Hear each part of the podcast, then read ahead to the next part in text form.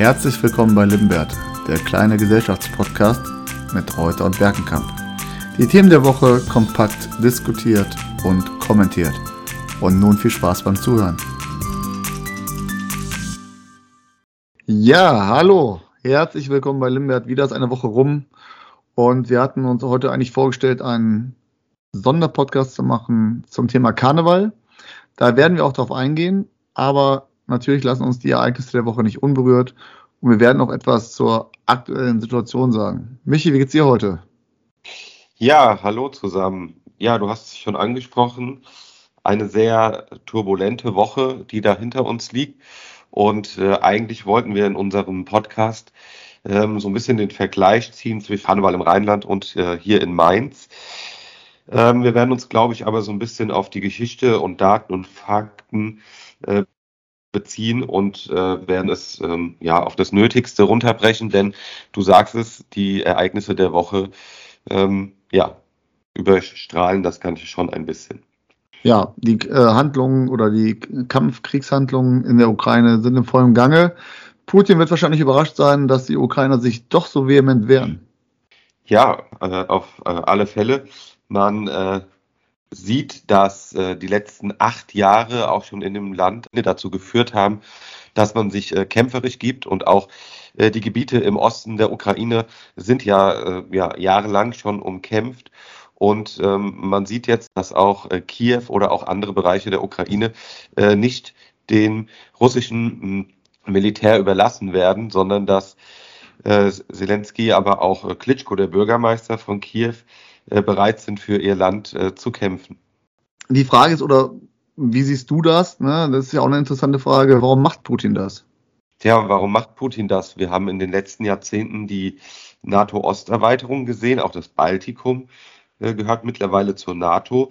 Ich äh, denke, es ist ein Grund, aber nicht der alleinige Grund, äh, dass Putin sich äh, durch die NATO bedroht äh, sieht. Putin sagt ja auch selbst, äh, die Ukraine nach dem Zerfall der Sowjetunion ist quasi ein Geschenk gewesen, also dieser unabhängige, unabhängige Staat, die Ukraine.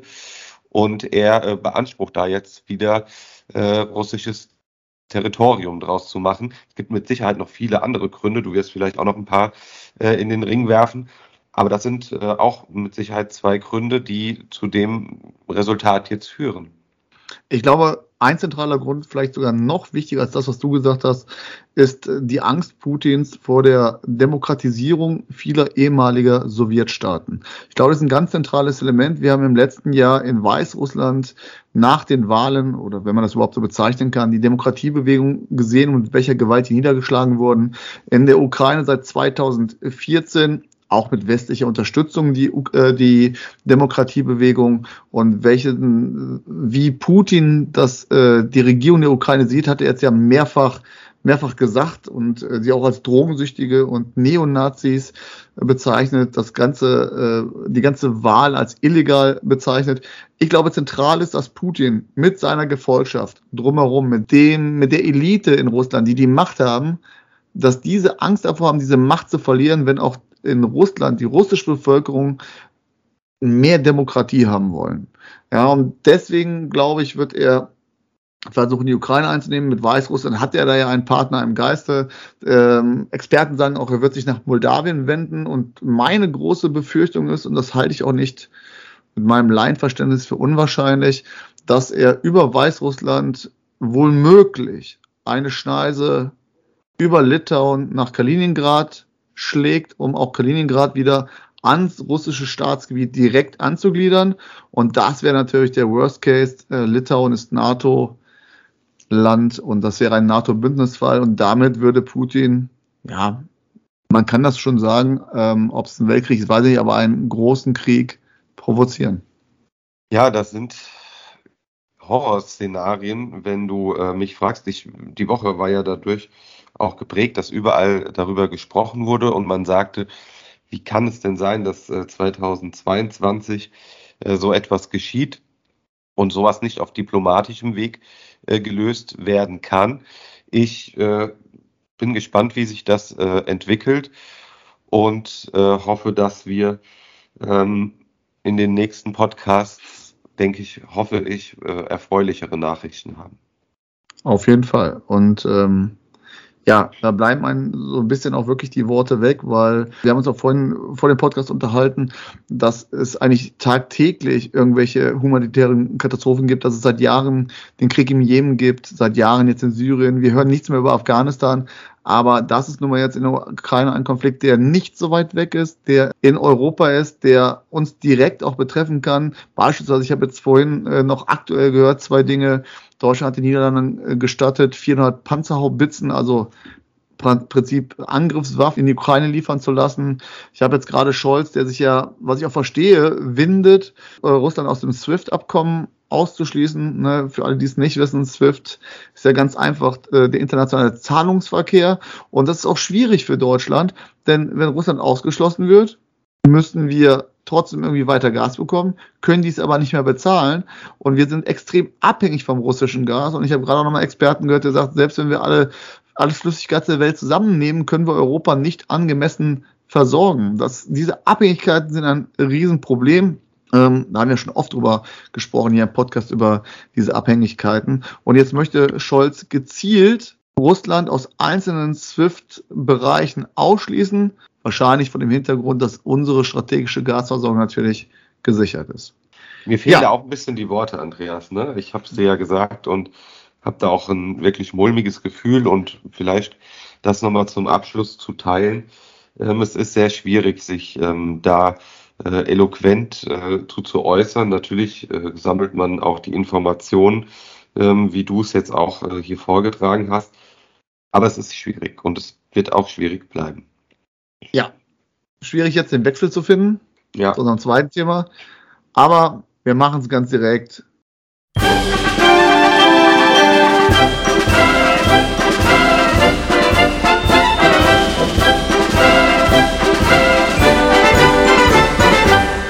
Elau und Alaf, ne? Fast Lovend, fast leer. Wir sind in der dollen Jahreszeit. Man hat sich ja so ein bisschen gefreut, jetzt nach Corona. Ein bisschen geht was, vor allen Dingen ganz Köln, Brauchtumszone. Und ja, man, vielleicht hat auch Putin bewusst Altweiber gewählt. Die Zahl äh, 11.11. 11 Uhr 11 äh, ist ja Karnevalsbeginn bei uns, ne, Andreas? Hast du das, äh, wie hast du den Tag verbracht? Letztes Jahr? War Corona, äh, ne? Ja. Ja, ja, bei mir im Partykeller ganz Corona-konform. War schön, aber auch nicht so schön. Warum äh, wurde die Zahl 11 gewählt? Hast du eine Ahnung, warum 11.11. 11 Uhr 11? Äh, nein, weiß ich nicht. Tatsächlich habe ich mal ein bisschen recherchiert. Also es ist nicht eindeutig äh, belegbar, aber ich habe eine Erklärung gefunden, die ich ganz interessant finde. Bekannt, dass die Zahl 11 seit dem Mittelalter bereits eine äh, besondere Bedeutung hat.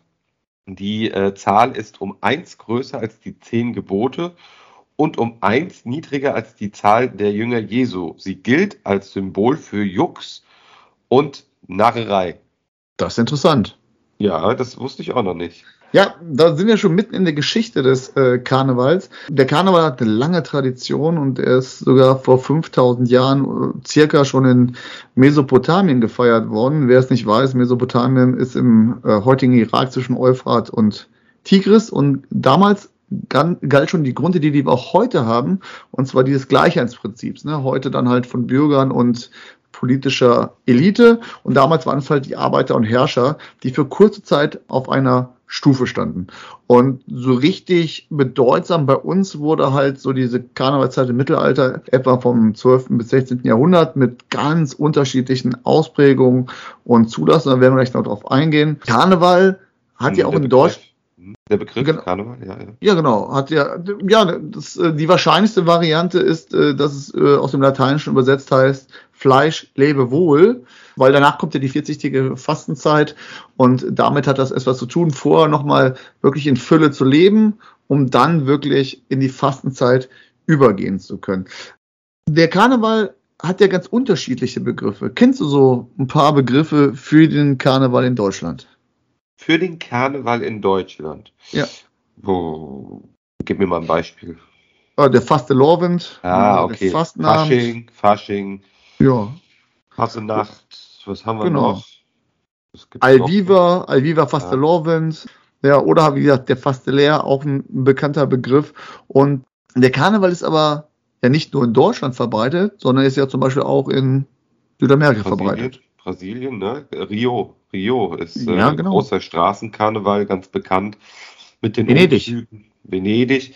Äh, so soll ja auch tatsächlich, also in Deutschland, hast du vorhin erzählt, äh, in Köln hat es das erste Mal äh, im 17. Jahrhundert, glaube ich, äh, den Begriff Karneval in den, in den Stadtakten findet man äh, 1780 das erste Mal das Wort Karneval.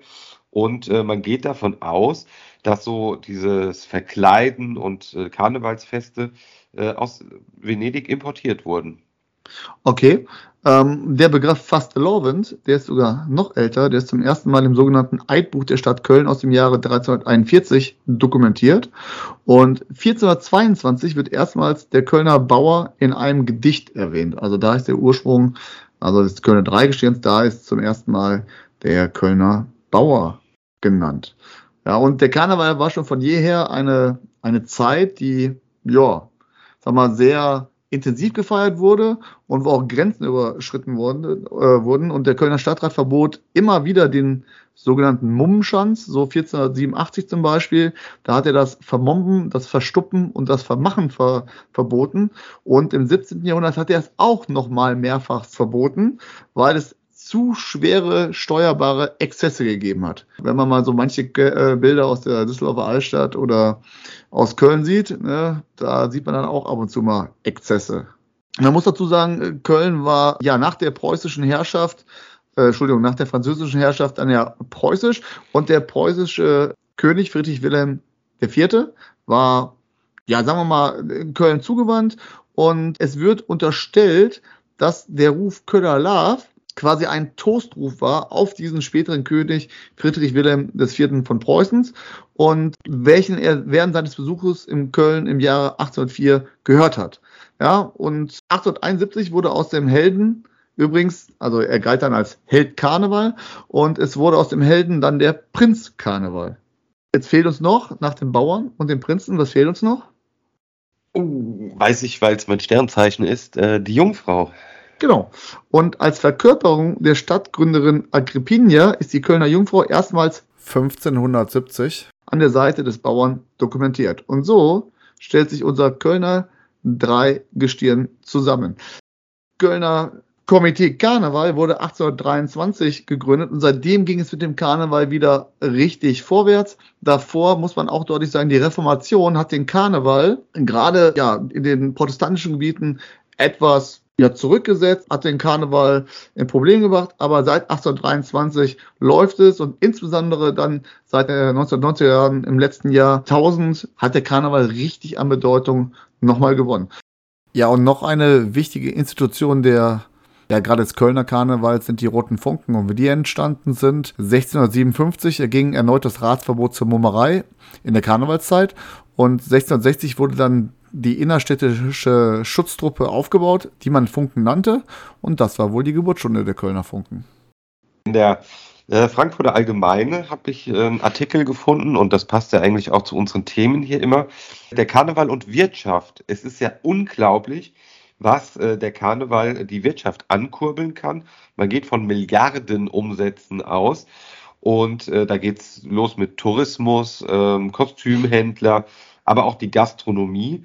Und ähm, ich finde es absolut ein Wahnsinn, was äh, für ein Wirtschaftsfaktor der Karneval ist, Andreas. Es gab verschiedene Umfragen schon in Köln und auch sogar das DIW hat sich äh, damit beschäftigt.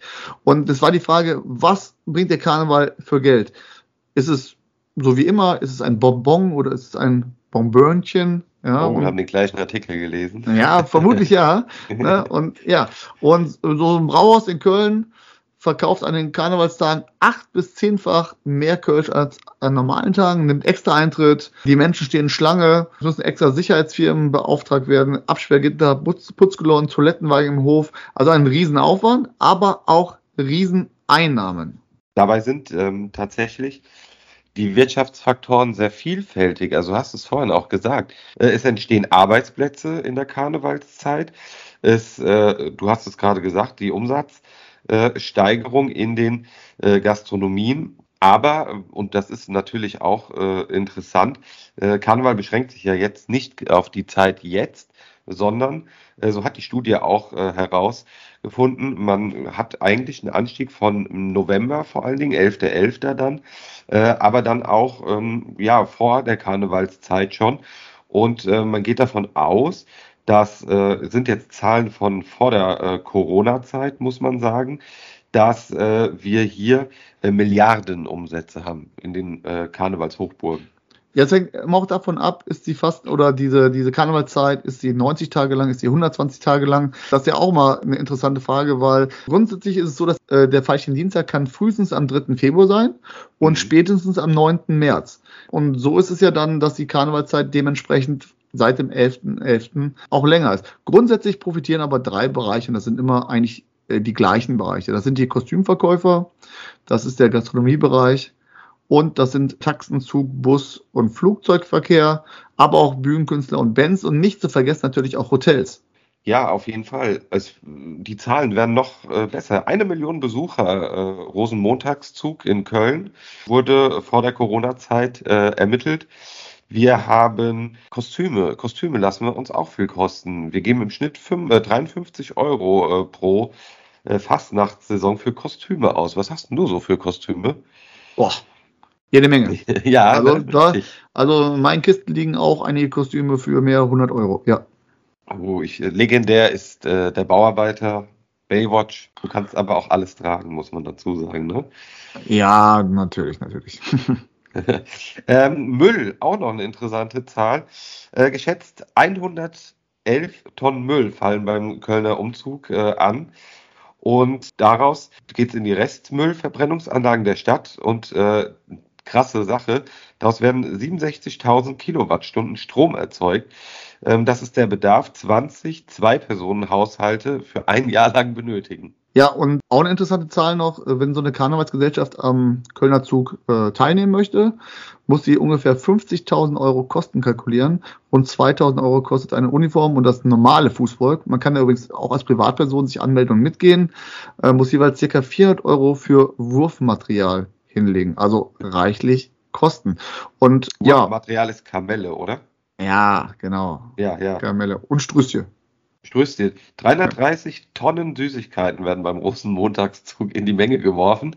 Äh, davon 700.000 Tafel Schokoladen und 220.000 Pralinenschachteln. Wahnsinn. Ja, ja. auch nochmal zurück zum Thema Musik. Ne? Jedes Jahr erscheinen 400 neue kölsche Titel auf der CD und da muss man ja auch mal sagen, äh, Karneval in Köln ist natürlich auch kölsches Liedgut. Das hat Düsseldorf natürlich gar nicht in der Art und Weise. Und die Höhner beispielsweise, so Gruppen wie Black First, die bekommen für 21 Minuten Auftritt rund 3000 Euro. Man muss natürlich auch sagen, für diese Gruppen ist Karneval Arbeitsstress. Da ist nicht mit Feier und Alkohol, sondern die plockern da wirklich richtig durch und verdienen da einen guten Euro. Noch ein interessanter Fakt, und äh, das wäre für mich äh, ja, abschließend zu den Daten zum Karneval.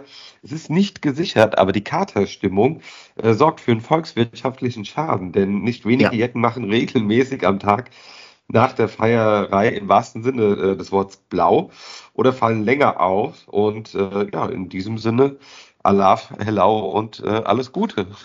Ja, und grundsätzlich die, auch die Arbeitsproduktivität äh, sinkt auch in dieser Zeit. Und deswegen ist die Frage zum Abschluss, kann das gar nicht genau statistisch erheben, äh, was es jetzt wirklich am Mehrwert hat oder was es kostet.